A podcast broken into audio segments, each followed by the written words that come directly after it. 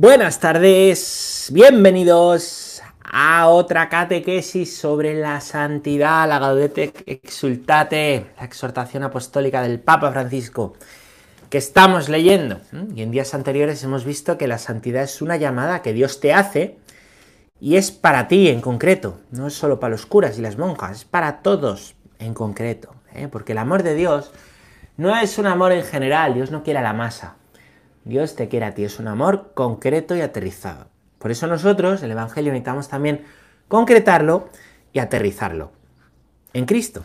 De eso vamos a hablar hoy.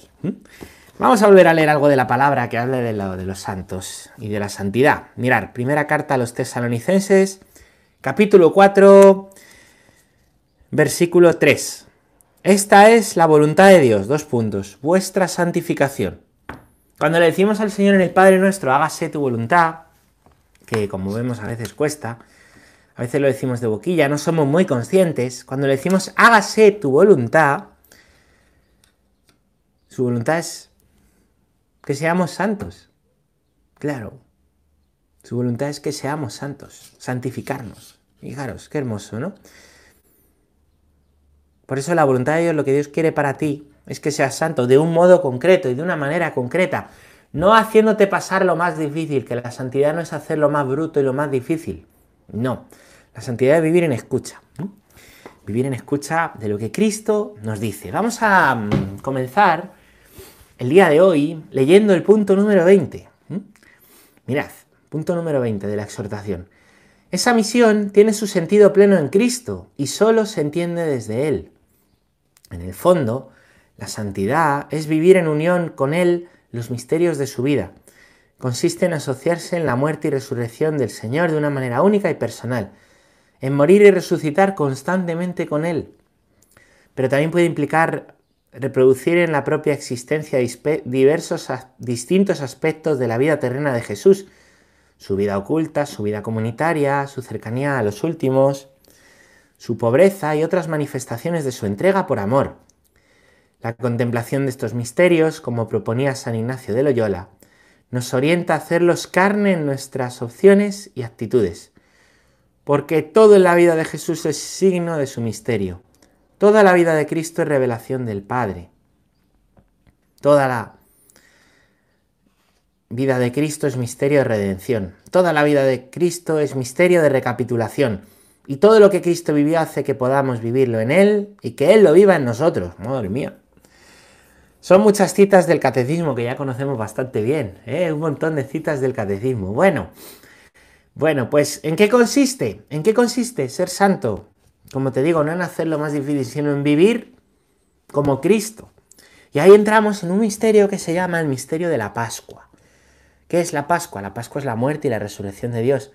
¿Dónde se celebra la Pascua? En cada Eucaristía. Cada Eucaristía es un memorial de la Pascua, de la muerte y la resurrección.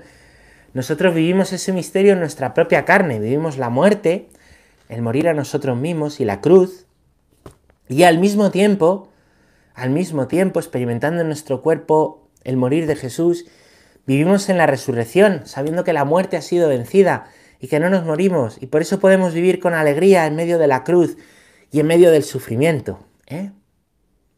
No nos quejemos de la cruz. Hay cruz, hay resurrección, y cosas que parecen pues opuestas y antagónicas, el Señor las ha unido, las ha unido en su propia vida. Y están en nuestras propias vidas, ¿no? Eso es un misterio, no se llega a comprender, pero tenemos toda una vida para meditarlo. Como en medio de la cruz está la gloria. ¿Cuál es tu cruz? Te pregunto muchas veces. Pues lo que quiera que sea tu cruz, algo que no has elegido, algo que no puedes quitar, algo que te humilla, algo muy concreto, esa cruz que te lleva a morir en vida, la muerte del ser, no, no del cuerpo, pues esa cruz es gloriosa. Está la gloria, es lugar de encuentro con Dios. En esa cruz está Cristo. Esa cruz la puedes también vivir como testimonio de evangelización para los demás. Esa cruz es camino de salvación. Esa cruz es escalera al cielo es inseparable la cruz de la gloria. El problema es cuando separamos la cruz de la gloria y pensamos que la cruz es algo que hay que tragar para tener luego una recompensa. No es así. No se trata de eso. Se trata de que ya en la cruz se da la gloria y el testimonio. Al mismo tiempo, la esperanza y la espera del cielo definitivo. ¿Mm? Es un misterio, cuesta entenderlo. Bueno, este es el misterio. Vamos a leer otro punto. El punto número 21. El designio del Padre es Cristo y nosotros en Él. El último término es Cristo amando en nosotros, porque la santidad no es sino, no es sino la caridad plenamente vivida, dice Benedicto XVI. Por lo tanto, la santidad se mide por la estatura que Cristo alcanza en nosotros, por el grado como con la fuerza del Espíritu Santo modelamos toda nuestra vida según la suya. Así, cada santo es un mensaje que el Espíritu Santo toma de la riqueza de Jesucristo y regala a su pueblo. Qué bonito, ¿habéis visto en misa? Cuesta entenderlo, ¿eh? Cuando decimos por Cristo, con Él y en Él, a ti Dios Padre Omnipotente, pues eso es lo que explica aquí. La voluntad de Dios es Cristo, lo mejor que tiene Dios para ti es Cristo. Y tú te salvas por Cristo, con Él y en Él. Y en cada Eucaristía, que es la Pascua, lo volvemos a decir. La santidad se mide no por el fruto. Fíjate, ha salido la noticia hoy o ayer de que van a, van a canonizar al, Beato Carlos de Foucault, que es muy interesante su vida, puedes buscarla. Se fue al desierto a vivir ¿no? Pues una vida de, pobreza, de humildad, de una vida escondida, no convirtió a nadie, a nadie. Quería morir mártir. Le mataron sin querer. Murió sin querer.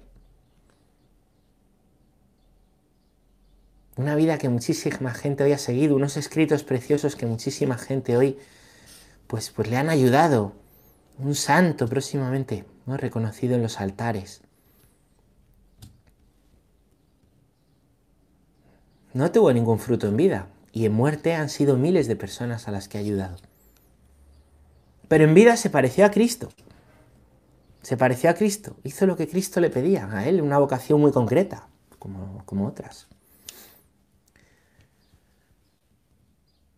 No se trata de hacer cosas y dar frutos. Se trata de ser como Cristo. Eso es la santidad, ser como Cristo. Vamos a leer el punto número 22. Para reconocer cuál es esa palabra que el Señor nos quiere decir a través de un santo, no conviene entretenerse en los detalles, porque allí también puede haber errores y caídas. No todo lo que dice un santo es plenamente fiel al Evangelio. No todo lo que hace es auténtico perfecto. Lo que hay que contemplar es el conjunto de su vida, su camino entero de santificación, esa figura que refleja algo de Jesucristo y que resulta, cuando uno logra componer el sentido de la totalidad de su persona. Y aquí está citando a Baltasar, un teólogo suizo bastante interesante. bueno, eso es, ¿no? Los santos no son Dios. Es propio de la religiosidad natural, pero no de una auténtica conversión. ¿Vale? Pues creer, ¿no? Creer y pensar, ¿no? Creer y, pensar, ¿no? Y que, que un santo es Dios. No es así, ¿no? No es así, los santos no son Dios. Y no en todo lo que hacen los santos lo han hecho bien, los santos tienen pecados y tienen equivocaciones. También los santos han hecho cosas distintas y son válidas y han opinado distinto de distintas cosas y han opinado cosas contrarias en algunos temas y son válidas. A la hora de mirar un santo hay que mirar la vida en su conjunto. La vida en su conjunto. Hay que mirar lejos. De igual manera que si quieres disfrutar de la obra de un pintor, no tienes que ponerte hasta un metro, digo un metro, un centímetro, sino tienes que mirar con distancia y lejos. La vida de los santos, vista desde la distancia y lejos, es la que ayuda a ver si han sido santos. Puedes contemplar sus pecados, pero también su arrepentimiento, su mucho amor a Dios. Puedes contemplar sus debilidades, pero también sus virtudes heroicas. Puedes contemplar su sufrimiento, pero también su amor en ese sufrimiento. Es así, a los santos hay que verle en conjunto, por eso es bueno ver y leer biografías buenas, biografías buenas de santos, que no muestren solo a los santos en la perfección, como modelos inalcanzables, sino en la debilidad y en el propio pecado. Lo maravilloso de un santo es cómo se ha fiado de Dios y se ha dejado hacer. Dejarse hacer es la clave. Como ha dicho, sí, amén, hágase tu voluntad. ¿Qué es? ¿Cuál es la voluntad, hermanos? Dice San Pablo, vuestra santificación. Sí, sí. Por eso ánimo. Es que mi vida, pues ánimo. Ánimo a vivir una vida de santidad. Por ello. Vamos a leer otro punto, el número 23. Esta es una fuerte llamada de atención para todos nosotros. Tú también necesitas concebir la totalidad de tu vida como una misión. Inténtalo escuchando a Dios en la oración y reconociendo los signos que Él te da. Pregúntale siempre al Espíritu qué espera Jesús de ti en cada momento de tu existencia y en cada opción que debes tomar para discernir el lugar que eso ocupa en tu propia misión y permítele que forje en ti ese misterio personal que refleja a Jesucristo en el mundo de hoy. Qué hermoso. Qué hermoso. Pregúntale a Dios qué quiere de ti. En cada momento, ¿qué quiere de ti? Es que no me habla, es que no me escucha, es que no me... Bueno, pues, pues espera. ¿Y qué hago? Pues ten rectitud de intención. Ten rectitud de intención. Si no sabes qué hacer, haz. Sigue tu vida normal, pero ama. Ama. Y reza. Y escucha. Y ama. Es que no ve un signo concreto, pues ama.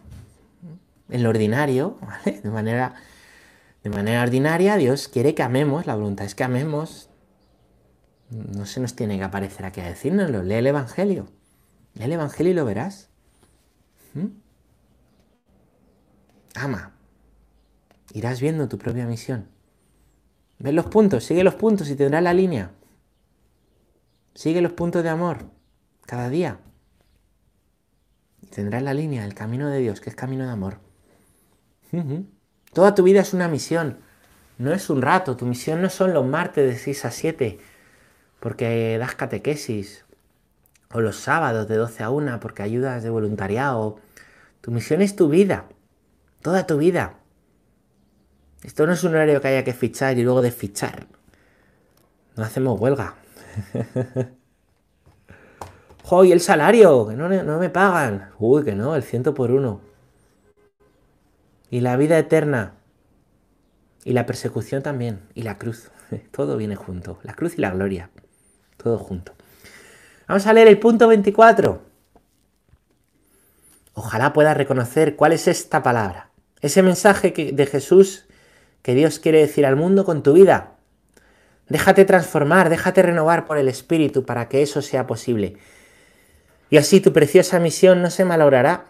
El Señor la cumplirá también en medio de tus errores y tus malos momentos, con tal de que no abandones el camino de amor y estés siempre abierto a su acción sobrenatural que purifica e ilumina. ¡Wow! Este, esto es para meditarlo después. Una preciosidad. ¿Mm?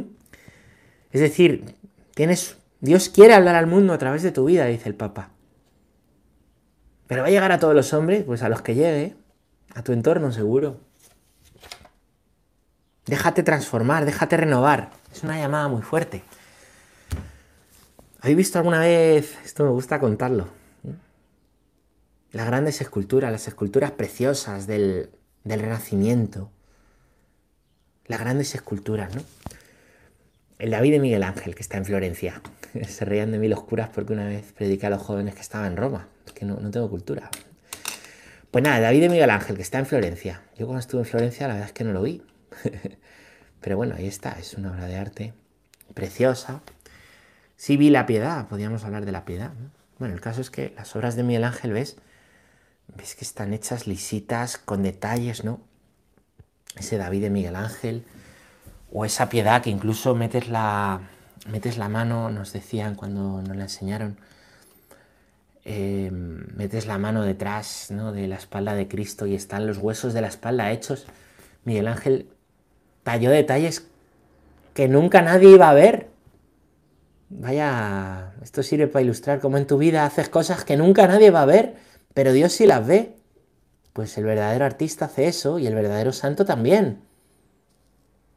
Y claro, Miguel Ángel cuando, cuando hacía sus obras, no se ponía a juntar piedras, no.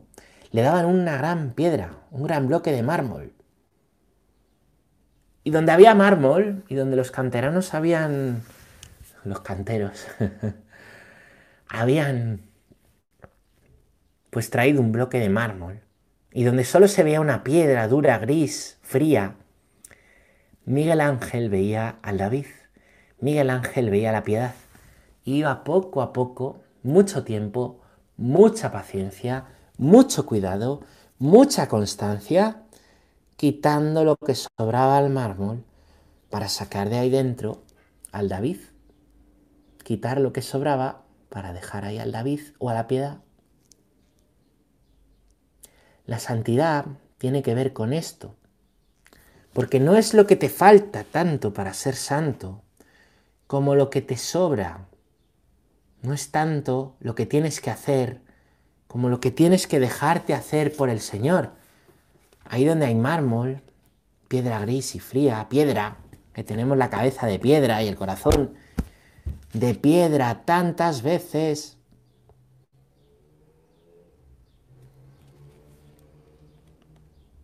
Ahí. El Señor ve un santo y va quitando lo que sobra. ¿Qué sobra? Sobra el pecado. Necesitamos mucha humildad. ¿Qué sobra? Pues sobran pues, pues, pues muchas heridas eh, que nos causan miedos, dificultades que el Señor quiere sanar, como iba sanando a esos pobres del Evangelio. Pecados que el Señor quiere perdonar, como iba perdonando a esos pecadores. Si os fijáis, lo que va haciendo el Señor en el Evangelio es quitar a las personas lo que sobran, a los pobres lo que sobra. Porque Él ha venido a evangelizar a los pobres, a los que se reconocen pobres de espíritu. A todos, pero claro, que no se reconoce pobre, ¿qué va a hacer? El que no se deja, ¿qué va a hacer? Por eso hay gente que puede ser muy joven y tener una vida de Dios y una vida de espíritu tremenda. Y gente muy mayor que puede llevar toda la vida estancada en lo mismo. Puede ser por esto, puede ser por no dejarnos hacer. El Señor cumplirá su voluntad en medio de tus errores y malos momentos, pero basta que estés abierto a su acción sobrenatural, que quieras dejarte hacer.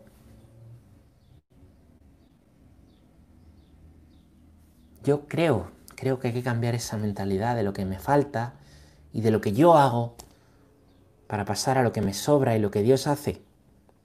Es un cambio de mirada.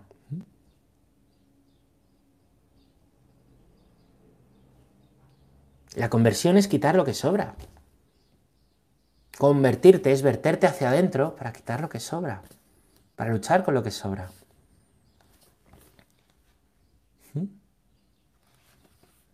No es la obediencia, acaso, creo yo, ¿no?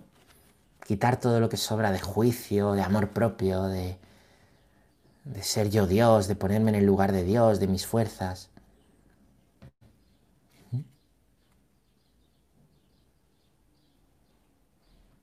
¿No es la pobreza acaso quitar todo lo que sobra de apegos de corazón? Quitar todos los ídolos en los que ponemos como si nos fueran a salvar el tener, el dinero. No es la castidad, esa virtud que también nos ordena y nos hace estar abiertos a la vida, no solo a la nueva vida, a la vida del Espíritu en mí, a la vida de Dios en mí. Son los consejos evangélicos. Consejos evangélicos. Que los consagrados viven en forma de promesas o votos y que son para todos, cada uno dentro de su propio estado de vida. Cada uno dentro de pues la propia vida a la que Dios le llama. Pero los consejos evangélicos siempre es quitar lo que nos va sobrando. No tanto poner como quitar. Vamos a leer el punto número 25. Entramos en un nuevo epígrafe, la actividad que se santifica. Como no puedes entender a Cristo sin el reino que Él vino a traer, tu propia misión es inseparable de la construcción de este reino. Buscad sobre todo el reino de Dios y su justicia, dice Mateo 6:33. Tu identificación con Cristo y sus deseos implica el empeño por construir con Él ese reino de amor, justicia y paz para todos. Cristo mismo quiere vivirlo contigo en todos los esfuerzos o renuncias que implique y también en las alegrías y en la fecundidad que te ofrezca. Por tanto, no te santificarás sin entregarte en cuerpo y alma para dar lo mejor de ti en ese empeño. Y ahora sí, después de hablar de recibir, se habla de dar. Pero no de dar lo que te apetece, sino que toda misión es para construir el reino de Dios. El reino de Dios. El reino que Él ha venido a traer al mundo. Que no es un reino separado del cielo. Es traer a Dios a este mundo. No es hacer un paraíso terrenal. No es hacer un mundo sin cruz. No, no, no. Es hacer un mundo donde reine la justicia de Dios el amor de Dios y la paz de Dios. Me gusta la Madre Teresa cuando dice, ¿no? Lo decía mucho, la paz comienza con una sonrisa. ¿Qué puedo hacer yo para poner paz? Si son poderosos, luego se están todo el día peleando, bueno, pero puedes empezar a poner paz en tu casa. Puedes empezar a poner justicia a tu alrededor, amor en tu entorno. La santidad y la santificación requiere salir de nosotros mismos y dar lo mejor de nosotros, no esconder los talentos. Yo es que no doy para mucho, pues da lo que puedas. El Señor no te pone, tienes que dar 50, te dice, date tú. A la anciana, que nada más que, que tenía, que dio dos reales, dio mucho más que los ricos, claro. Porque dio lo que tenía para vivir, se privó de su propia vida para que otros vivieran. Esto es traer el reino de Dios. Morir en tu propia vida para que otros vivan. Para que Cristo viva en medio de nosotros.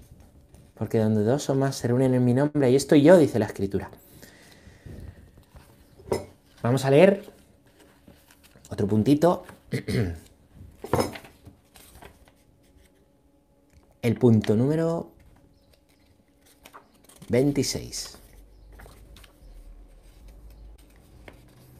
No es sano amar el silencio y rehuir el encuentro con el otro.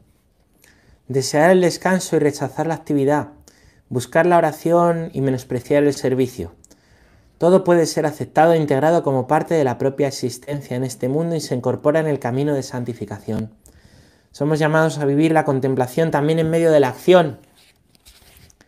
Y nos santificamos en el ejercicio responsable y generoso de la propia misión.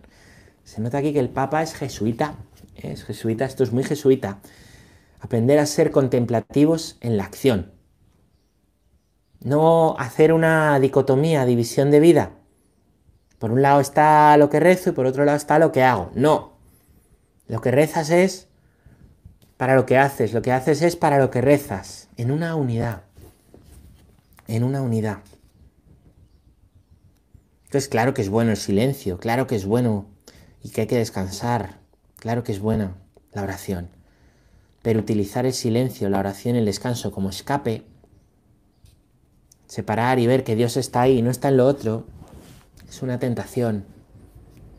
Es una tentación. Jesucristo era contemplativo en la acción, hacía y oraba. Se trata de llevar la oración a todo. Tener ratos de descanso y de oración y de intimidad con el Señor es fundamental. Pero al mismo tiempo también luego en lo que hago vivir ofrecido, vivir amando y vivir en lo que hago, en la actividad, lo que resuena en el corazón en mi oración. Se trata de vivir unidad. Los que están enamorados no desconectan, no apagan el corazón un rato. Se trata de no sucumbir a la tentación de apagar, de apagarnos, de apagar el corazón. Porque cuando apagas el corazón te apegas a las cosas.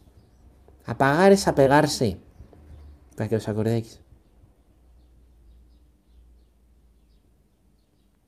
Y el apego te lleva a hacer de Dios algo o alguien que no es Dios. No es sano el apego. Nada sano.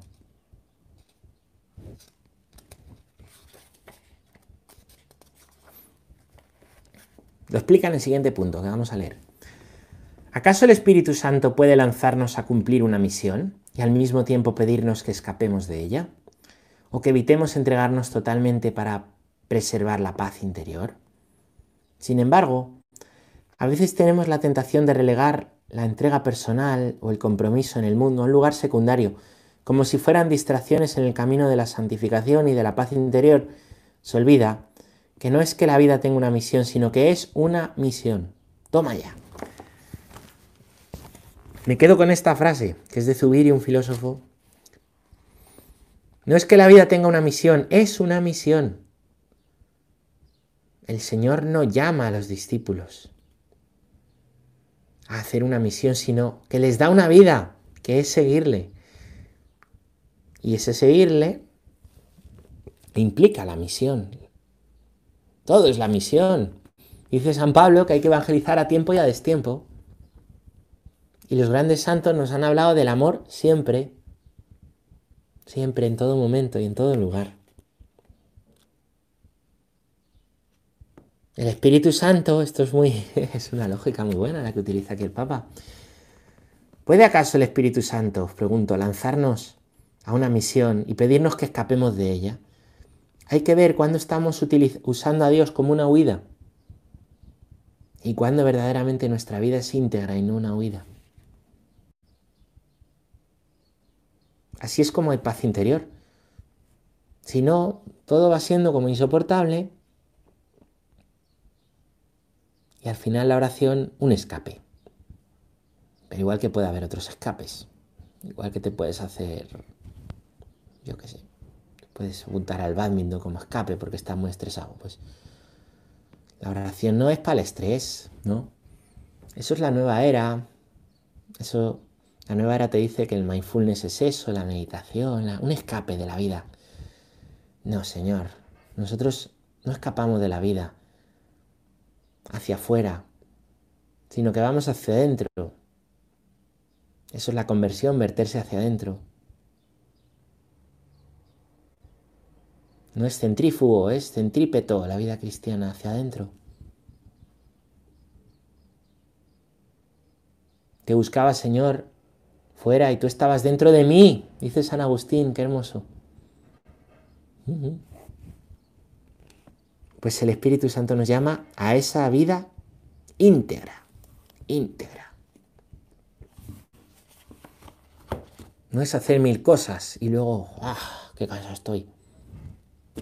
Es en todo amar. Y toda la vida, ¿no? Esto desde luego es para meditarlo bien y os animo a, pues poderlo meditar, poderlo ver despacio. Lo vamos a dejar aquí hoy. Mañana seguiremos en este punto. Se va poniendo interesante, como veis el documento. Es precioso, podéis ir leyendo, iros adelantando, ir... Bueno. Y nada, pues muchas gracias, espero que haya sido de ayuda y hasta mañana.